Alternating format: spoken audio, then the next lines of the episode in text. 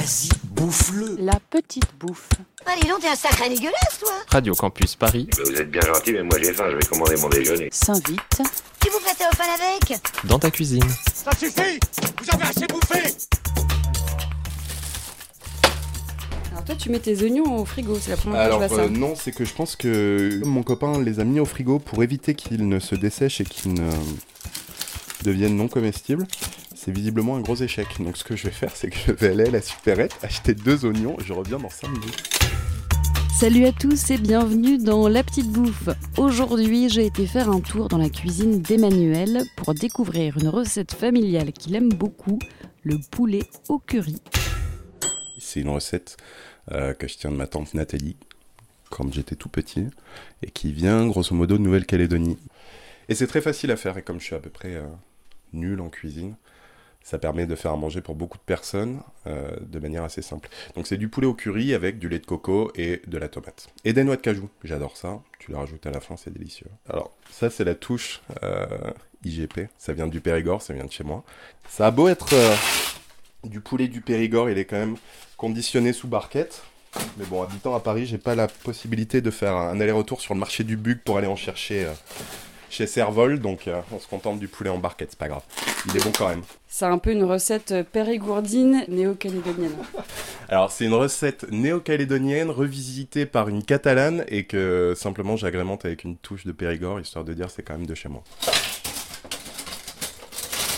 Grosso modo, il faut à peu près une escalope de poulet, euh, une escalope de poulet par personne.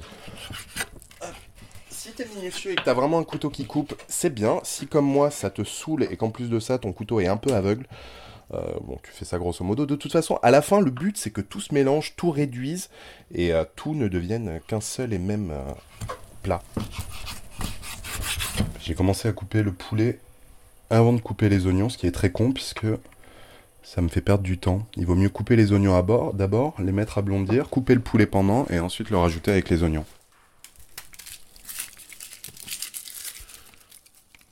Je pèle les oignons, donc je vais me défoncer les yeux.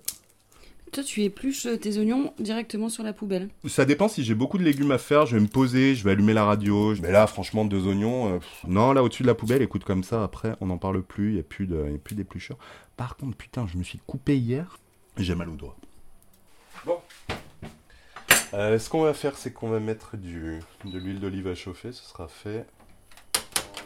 Le petit bruit d'ambiance qui va bien? Bon, et après, tu coupes, euh, pff, alors là. euh, Moi, je pense que plus c'est petit, mieux c'est. Parce que ça se, ça se fond, euh, ça se fond dans le truc. La haute, tu l'allumes à chaque fois que tu fais la cuisine, enfin à chaque Ouais. fois que tu fais chauffer Ah un truc. non, putain, j'ai pas de fenêtre dans la cuisine. Si je mets pas la haute, ça pue déjà la friture mais pendant, euh, pendant trois semaines après, c'est mort. Pendant que les oignons blondissent, on va pouvoir euh, ouvrir les tomates. Moi, je prends des tomates entières, pelées au jus, et je les écrase à la fourchette. Le, le fait de préparer les tomates juste en les écrasant à la fourchette, bon, ça rajoute euh, un truc dur. C'est moi qui l'ai fait. Il faut une quantité égale de tomates et de lait de coco pour euh, 3-4 personnes. Je pars sur 400 ml de chaque. Bon, tu vois, les oignons, bon, ils sont pas, ils sont pas caramélisés, mais ils, sont, ils commencent déjà à blondir et à être un peu cuits. Hop, donc on va rajouter le poulet et on va laisser cuire tout ça. Mais si j'ai pas la recette un peu structurée en tête, euh, faut pas trop que ça sorte des sentiers battus. Ça ne viendrait pas à l'idée d'improviser et de rajouter un petit truc. que je me fais vraiment pas du tout suffisamment confiance en cuisine pour pouvoir essayer quoi. Alors, le lait de coco, Donc là, on a rajouté la tomate. Donc tu vois, c'est rouge, c'est bien rouge. On va rajouter le lait de coco, ça va devenir rose saumon. On va écraser les noix de cajou.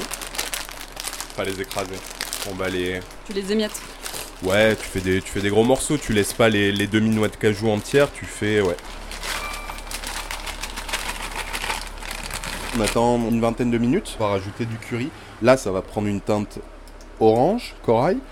Et ensuite, 10 minutes avant de servir, on mettra les, les noix de cajou. À peu près quand tu lances la cuisson du riz, grosso modo, tu mets les noix de cajou. Et comme ça, tout est prêt en même temps. Tu les laisses quand même cuire un petit peu. Un euh, petit peu, une dizaine de minutes. Comme ça, elles ont le temps ouais, de, de s'imprégner de la sauce et de ramollir un peu. J'adore ça, c'est vraiment mon péché mignon.